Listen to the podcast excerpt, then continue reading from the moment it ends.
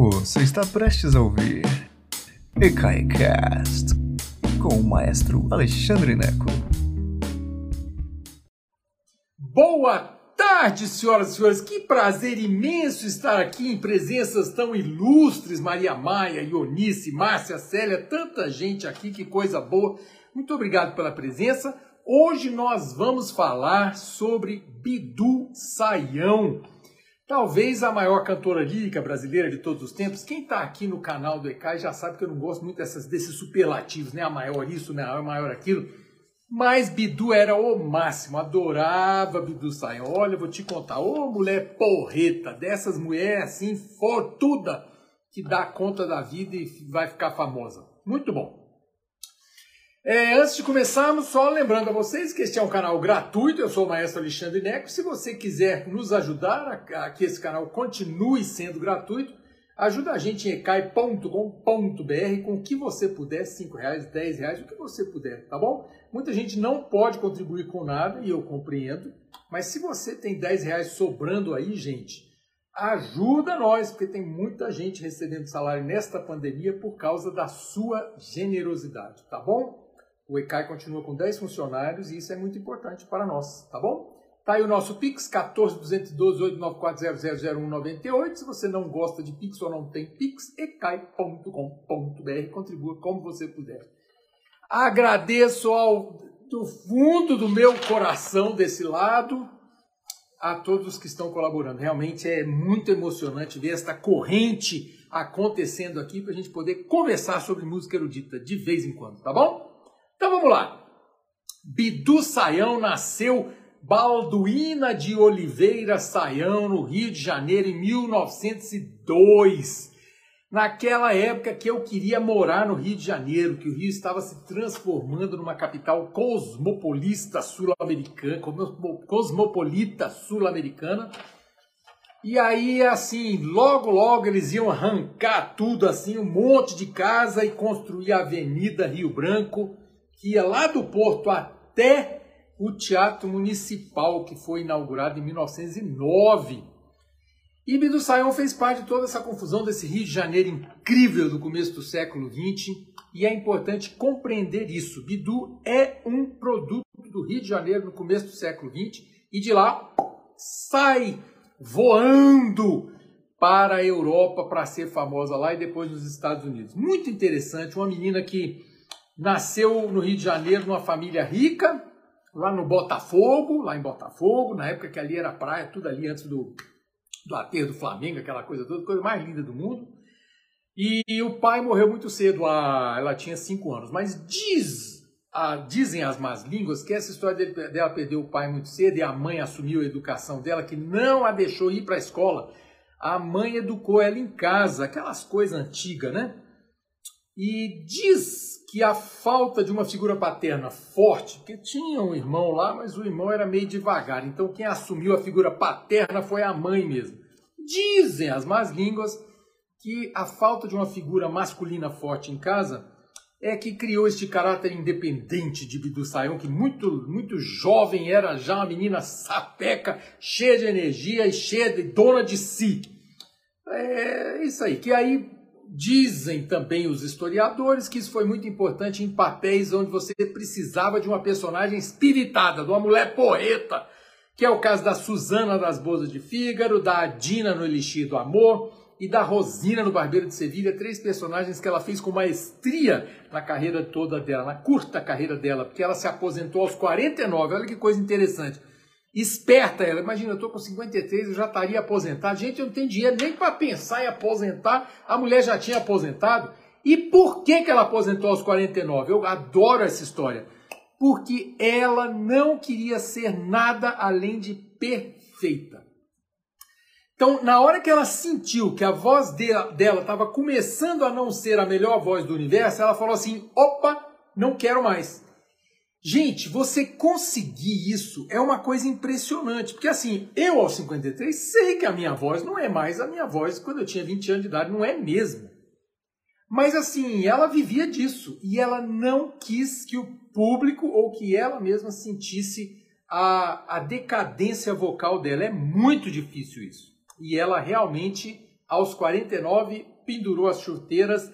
Ela continuou cantando um pouco em gravações, fez uma ou outra gravações, é, se apresentou na televisão, era o começo da televisão nos Estados Unidos, mas ela parou de cantar em ópera no, aos 49. Eu acho isso impressionante, fantástico. E ela estava no auge, não é tipo assim, ah, eu estou ruim. Não, ela estava no auge. Todo mundo queria que ela continuasse, mas ela falou assim: Nani, naná, ninguém vai me ver cantando menos do que maravilhosamente. Tá bom? Bidu Sayão estreou, é, teve um debut informal no Teatro Municipal do Rio de Janeiro, que eu já falei, em 1916, aos 14 anos de idade. Um debut informal porque não era, é, ela, ela cantou a área da loucura, da Lutia de Lammermoor, que foi um personagem que ela é, fez várias vezes em vida. Mas aos 14 anos ela cantou só a área da loucura. E assim, é uma loucura uma garota de 14 anos cantar essa área da loucura, que realmente, olha, vou te contar, é assim no topo da cadeia alimentar das sopranos. Mas ela que queria ser atriz de teatro, ali desistiu de ser atriz. Ela passou a querer ser cantora. A gente, aos 14 anos, meu Deus do céu. É importante notar que atriz de teatro nessa época era a mesma coisa que ser prostituta. Então, pergunta para, oh meu Deus, Bibi Ferreira. Pergunta para Bibi Ferreira que é a mesma coisa. Assim, você ser atriz era ser prostituta. Então, Procopio Ferreira, pai da Bibi, deu um jeito para ela virar atriz, mas assim, não era uma profissão que nenhum, família nenhuma queria que a sua filha virasse atriz, cantora, seja o que for, ainda mais a família da Bidu, que era uma família afluente. Então, mas a mulher era porreta, como eu falei, dona de si, falou manhinha, não falou manhinha porque era mais nordestina, mas falou mãe, mãezinha, né? Não sei como é que fala aí no Rio de Janeiro. Mãezinha, serei cantora, sim senhora. E aí começou a estudar com uma soprano romena, chamada Helena Teodorini, que era uma mulher brava pra cachorro lá no Rio de Janeiro. Então, novinha de tudo. Aos quando foi 1918, final da, da Primeira Guerra Mundial, a Helena Teodorini, romena, resolveu voltar para a Romênia e levou consigo Bidu Sayão aos 16 anos de idade. Claro que levou a mãe da Bidu junto, né? Que foi lá de, de capelã, né? Como é que fala? Chaperone para ser para cuidar da Bidu. E elas ficaram três anos lá na Europa. E a Bidu emplacou lá, começou a estudar com depois que, que, que saiu do estúdio da Helena Teodorini, encontrou um professor polonês que morava em Nice, na França, chamado Jean Odretsky, que era já tinha sido cantor no Metropolitan de Nova York. Então isso foi importante lá na frente, que a acabou sendo cantor do, do Metropolitan de Nova York. Só que logo depois morreu o professor dela, o João Derretsky, o novo professor, depois morreu a Teodorini, que era a professora romena, então ela ficou sozinha, mas não se deu por rogada. A Bidu saiu atrás de um novo, de um novo professor, e aí achou um sujeito que não era bem um professor, era um empresário, o Walter Mock, na Itália. Que foi muito importante porque o Walter Mock era casado, mas veio a se tornar viúvo e eis que tornou-se viúvo e casou-se com Bidu Sayão. Isso só é importante porque esse cara era um empresário, um bom empresário operístico, e encaixou a Bidu em muitas performances na Itália. Então Abdu estreou como Rosino do Barbeiro de Sevilha na Itália, depois Gilda da, do Rigoletto, que eram papéis que era assim feijão com arroz para ela, fazia que era espetacular, maravilhoso. Esse, essa Rosina que ela cantou na Itália, depois ela voltou para o Rio de Janeiro e cantou no Municipal do Rio. Porque Brasil é assim, né? Sabe como é que é? Tem que fazer sucesso lá fora, depois você volta e aí vai fazer sucesso aqui. É assim que funciona. Mas tudo bem eu descobri que nos Estados Unidos é a mesma coisa, né? Você sabe que o jazz fez sucesso lá na França primeiro, depois voltou para fazer sucesso nos Estados Unidos. Não é fácil, na vida não é fácil, não, gente. Tá achando que a vida é fácil. Mas ela casou com o Walter Mock, mas não deu certo. O Walter Mock tinha assim três vezes a idade dela. Isso não é um problema necessariamente, né? Mas aí não. Ela, a própria Bidu dizia que ela acabou buscando o pai nos maridos e tal. Freud explica. mas não deu certo o casamento. O casamento não deu muito certo. Não, ela separou, imagina, nessa época separar. Mas já era cantora mesmo, cantora já, no, né, a reputação já tinha ido pelo rabo. Então separou e casou de novo. Ei! Já casou com um barítono italiano chamado Giuseppe Danise, que ela conheceu em Nápoles, cantando Rigoletto. Olha que coisa mais linda, né? E eis que o Danise também era uns 20 anos mais velho que ela. E foi esse, casada com o Danise, Giuseppe Danise, que ela mudou-se para os Estados Unidos e lá se estabeleceu e ficou até o fim da vida dela. É muito interessante porque ela, ela ficou muito famosa no Metropolitan de Nova York. Tem uma, uma, uma passagem dela pela Casa Branca em 1938. Ela cantou para o presidente Roosevelt na Casa Branca. E o presidente Roosevelt ouviu Bidu Sayão e falou: Bidu, você é spectacular. Bidu, you're fantastic.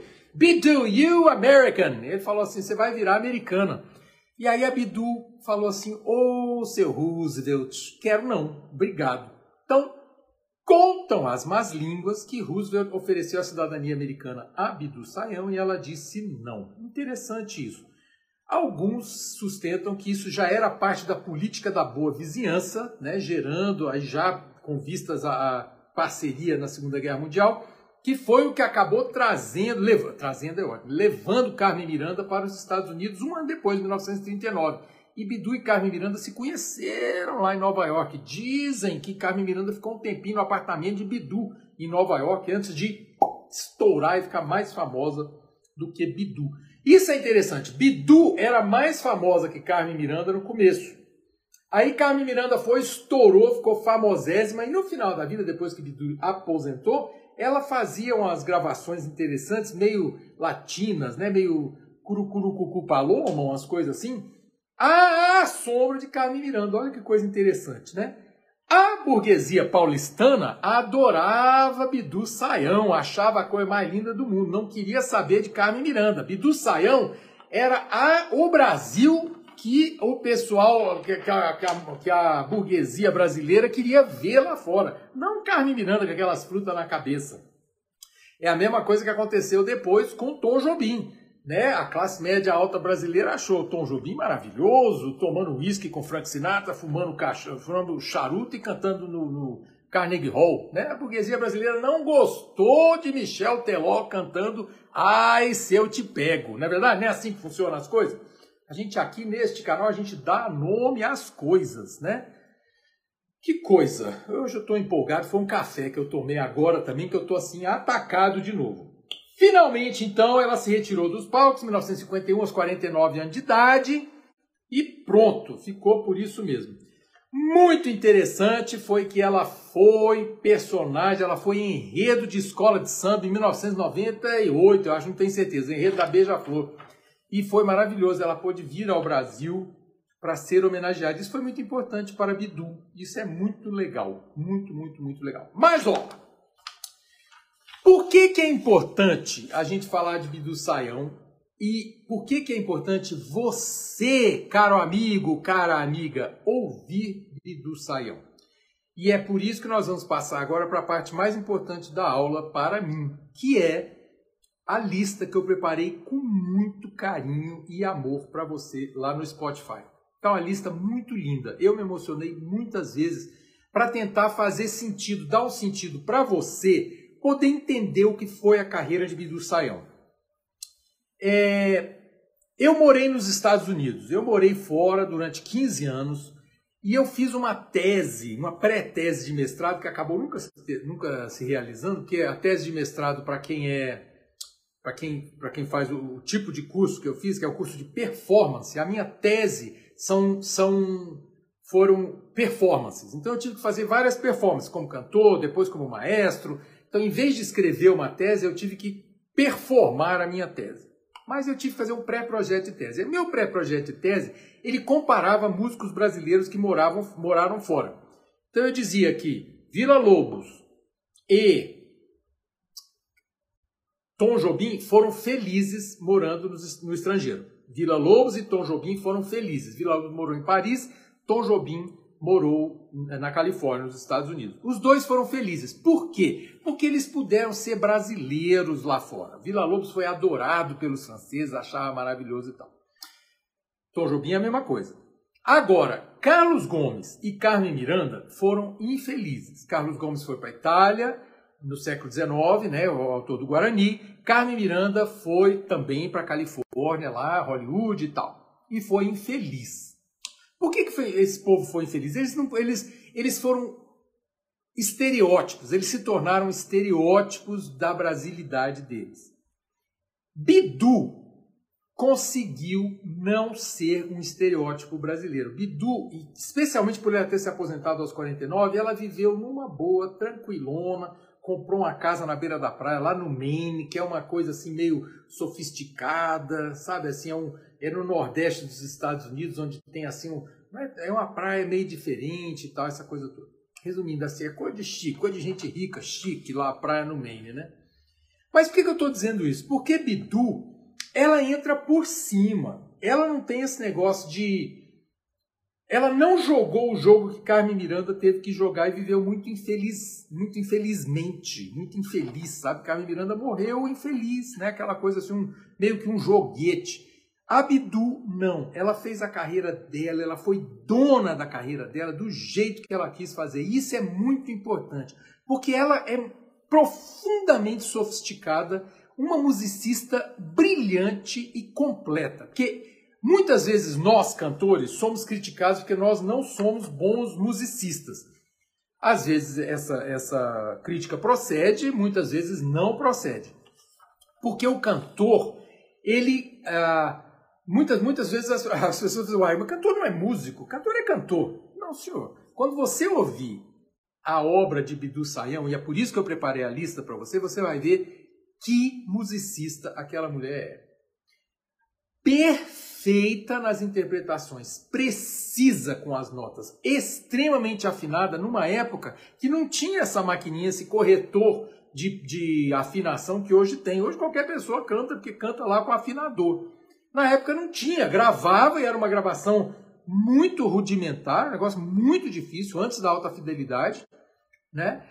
Então você tinha que ser um super cantor para conseguir, conseguir deixar os registros vocais que ela deixou. Então, passando a lista rapidamente.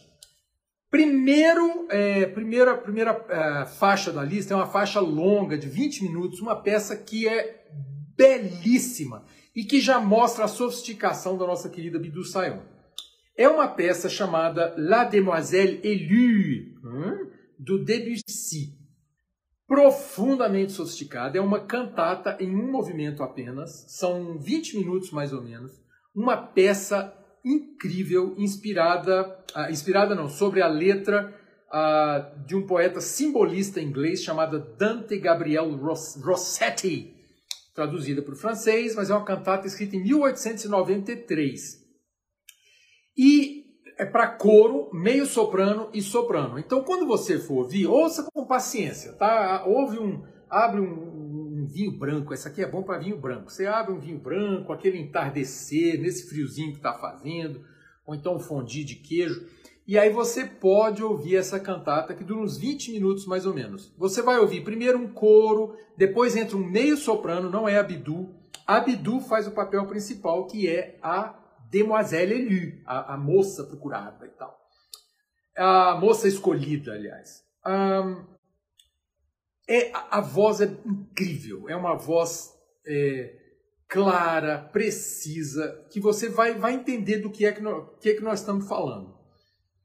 Essa peça, por que, que eu escolhi essa peça? Porque foi é, com essa peça, sob a batuta de Arturo Toscanini, o grande maestro italiano Arturo Toscanini, que mudou para os Estados Unidos por causa do clima na Alemanha. Toscanini trabalhava na Alemanha é, antes da, da Segunda Guerra Mundial e quando a coisa começou a ficar meio esquisita lá com os nazistas no poder, Toscanini falou: dá licença que eu vou embora daqui.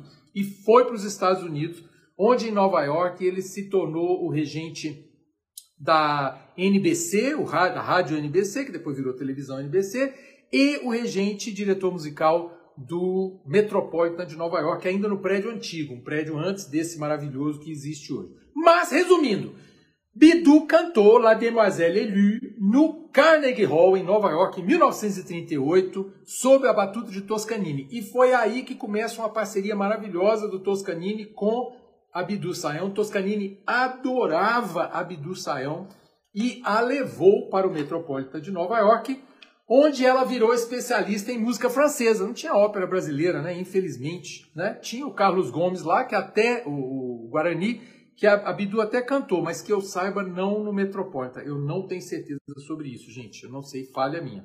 Mas bom, ela virou é, é, especialista no repertório francês.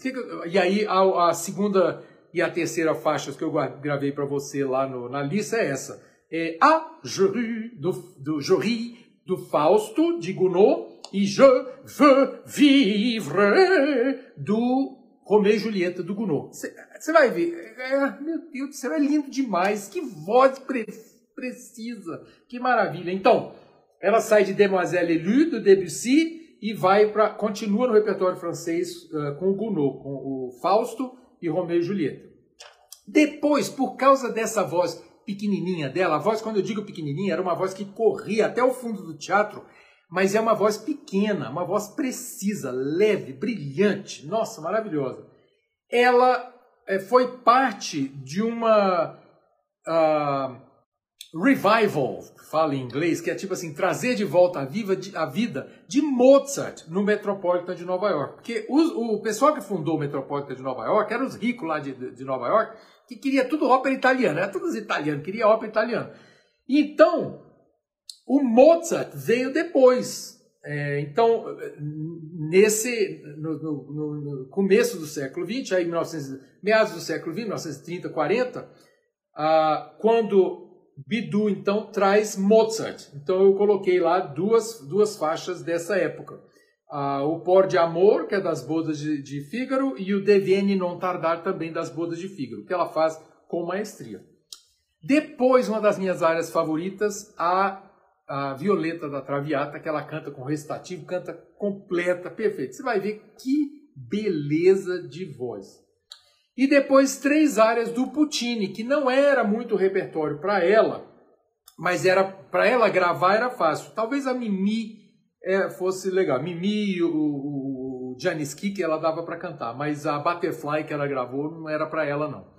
Mas é linda, a gravação da área é bonita. Isso é uma coisa que quando a gente fala, quando a gente, os cantores falam, uma coisa é você gravar a área, ou você cantar a área de uma ópera. Outra coisa é você fazer o papel no palco. Por exemplo, eu canto a área do Dom José da Carmen. La fleur que tu m'avais jetée dans ma prison m'était restée. Eu posso cantar com piano lá no ECAI, 60 cadeiras, é fácil de cantar.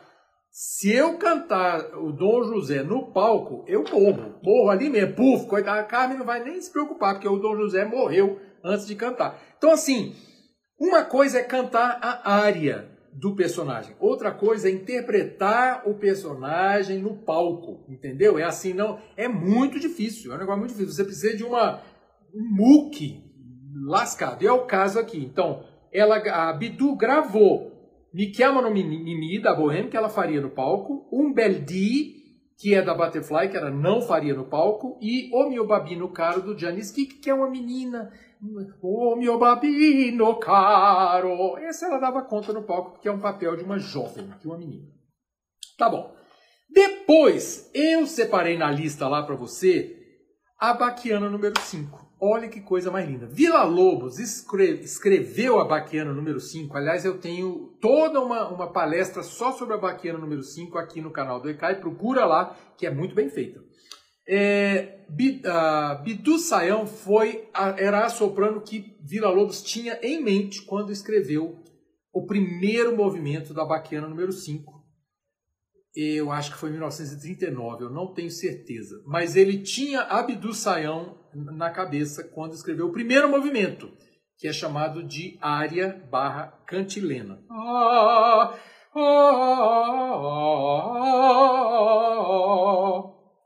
Ela canta isso maravilhoso, maravilhosamente, é uma gravação com o próprio Vila Lobos regendo. Então eu escolhi essa gravação, que é uma gravação histórica. Detalhe, Abdu, que eu saiba, nunca gravou as, o segundo movimento da Baquiana, que é o martelo, com letra de Manuel Bandeira. Irerê meu passarinho do sertão do Cariri, irerê meu, passar, meu companheiro, cadê viola, cadê meu bem, cadê... A Bidu não gravou isso, que eu saiba. Eu não achei essa gravação, há muitos anos eu procuro e não consigo achar. Porque Vila Lobos compôs mais tarde, em 1947, eu acho, não tenho certeza. Mas resumindo, Bidu, que eu saiba, não cantou isso. A, a Baquiana é dedicada a Mindinha, que é, foi a segunda esposa do Vila Lobos não é dedicada a Abdu, mas o, o, o Vila Lobos tinha a voz do Abdu na cabeça quando escreveu. A outra peça que eu tenho lá do Vila Lobos com Abdu é uma peça muito interessante, que são as, as bagunças do Vila Lobos. Em 1958, um ano antes de Vila Lobos morrer, ele escreveu um. É, ele foi chamado para fazer a trilha sonora de um filme do estúdio da Metro Goldwyn Mayer chamada Green Mansions, que no Brasil foi lançado como A Flor que Não Morreu, um fracasso retumbante. Era um filme com a Audrey Hepburn e o Anthony Perkins, aquele sujeito esquisito do, do lado do, do Hitchcock, né, do Psicose. O filme foi um fracasso completo e absoluto em todos os lugares, inclusive no Brasil, mas em Vila Lobos ficou uma onça com a Metro Goldwyn Mayer, que encomendou a música e depois mudou a música na hora do filme para poder casar com a película. Teve um arranjador que mexeu na música dele, ele ficou uma onça. Ficou tão bravo que a Metro pagou uma gravação da trilha sonora separada do filme, que ele chamou de a, é, a, Floresta do Amazonas, que é uma peça belíssima, pouco conhecida aqui no Brasil. Quer dizer, pouco conhecida assim, devia ser muito mais conhecida, que é uma peça belíssima, é linda de morrer. Ibidu, que gostava muito de Vila Lobos, queria ajudar Vila Lobos nos Estados Unidos, gravou essa peça, ela já aposentada, ela voltou para gravar só isso. Olha que interessante. E eu coloquei quatro faixas lá para você. Cair da Tarde, Tarde Azul, Os Índios à Procura da Moça e Canção de Amor, que ficou conhecida separada da, da Floresta do Amazonas como a melodia sentimental. Acorda, vem ver a lua. Lindo de morrer. Meu Deus, que cor mais linda que ela canta lá. São quatro faixas maravilhosas. Essa, Os Índios à Procura da Moça, é um vocalize que você ouve a floresta, gente. Você ouve a floresta, ouve os índios procurando a moça, seja lá o que for. Então, a floresta do Amazonas é uma fantasia é, sinfônica do Vila Lobos que você vai ouvir aí com a voz da Bidu Saião e o próprio Vila Lobos regendo também. E por último, lá na lista, eu coloquei umas canções brasileiras é, com acompanhamento de piano. Muito interessante, porque. E aí, assim, Casinha Pequenina, umas canções de Niná, São João, Engenho Novo, Engenho Novo. Que eu que morei nos Estados Unidos, vou te dizer uma coisa: os gringos adoram isso. E aí que eu falo a coisa da. Primeiro a Carmen Miranda chegou à sombra de Bidu Sayão, e depois que Carmen Miranda morreu, Bidu Sayão viveu à sombra de Carmen Miranda. Por quê? Eu morei nos States 15 anos e quando eu fazia meus recitais lá nos States, sabe o que eu fazia de bis?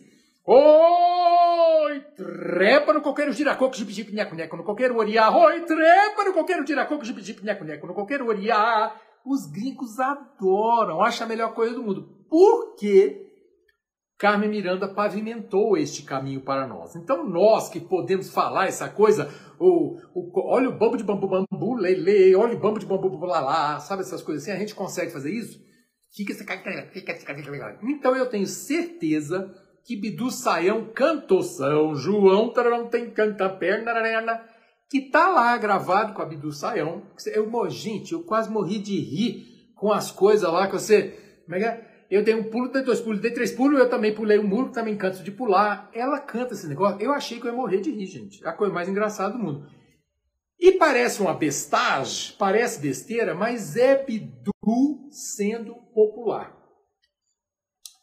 É, na última fase da vida dela, antes dela, na última fase, assim, na última fase da vida cantante dela, ela gravou muita coisa popular. Ela foi da primeira geração da televisão nos Estados Unidos, na mesma época que o Liberati, por exemplo, aquele pianista emplumado, tava, tinha um show na televisão é, norte-americana. Então, a televisão norte-americana estava tentando descobrir o que fazer. Da mesma maneira que no Brasil, a gente não sabia o que fazer com a televisão. A linguagem televisiva era diferente da teatral. E Bidu fez parte dessa primeira geração da TV nos Estados Unidos. Então, você acha a imagem de Bidu Sayão cantando O oh, mio babino caro, não em ópera, mas na TV americana. Você vai ouvir ela cantando, vai achar a imagem dela cantando coisas latinas, a florista, esses negócios assim, que era o que ela não queria fazer no final das contas. Ela não queria ser Carmen Miranda.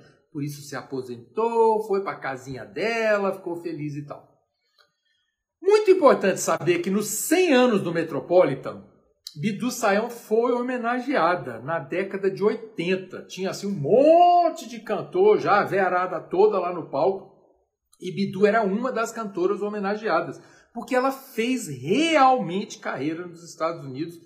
Não que isso seja importante do ponto de vista brasileiro, é aquela coisa assim, ah, fez carreira, então ela é melhor. Não, mas é muito legal que tenha esse reconhecimento, já que nós brasileiros não somos muito bons nisso, né? Gilberto Gil acabou de receber a, a, o, o doutor honoris causa da Universidade de Berkeley. Vou te contar, isso é muito. Então, assim, por que, que lá fora dá o doutor honoris causa e aqui não dá doutor honoris causa, não é isso? Então, essas coisas que a gente tem que aprender. E Bidu recebeu essa homenagem lá, ok? É isso, meninos e meninas. Mais importante do que qualquer besteira que eu fale sobre Bidu Saião aqui, e é a minha missão, é fazer você ouvir essa lista que eu preparei para você. Tá bom? Porque dados biográficos você vai lá na Wikipedia e lê.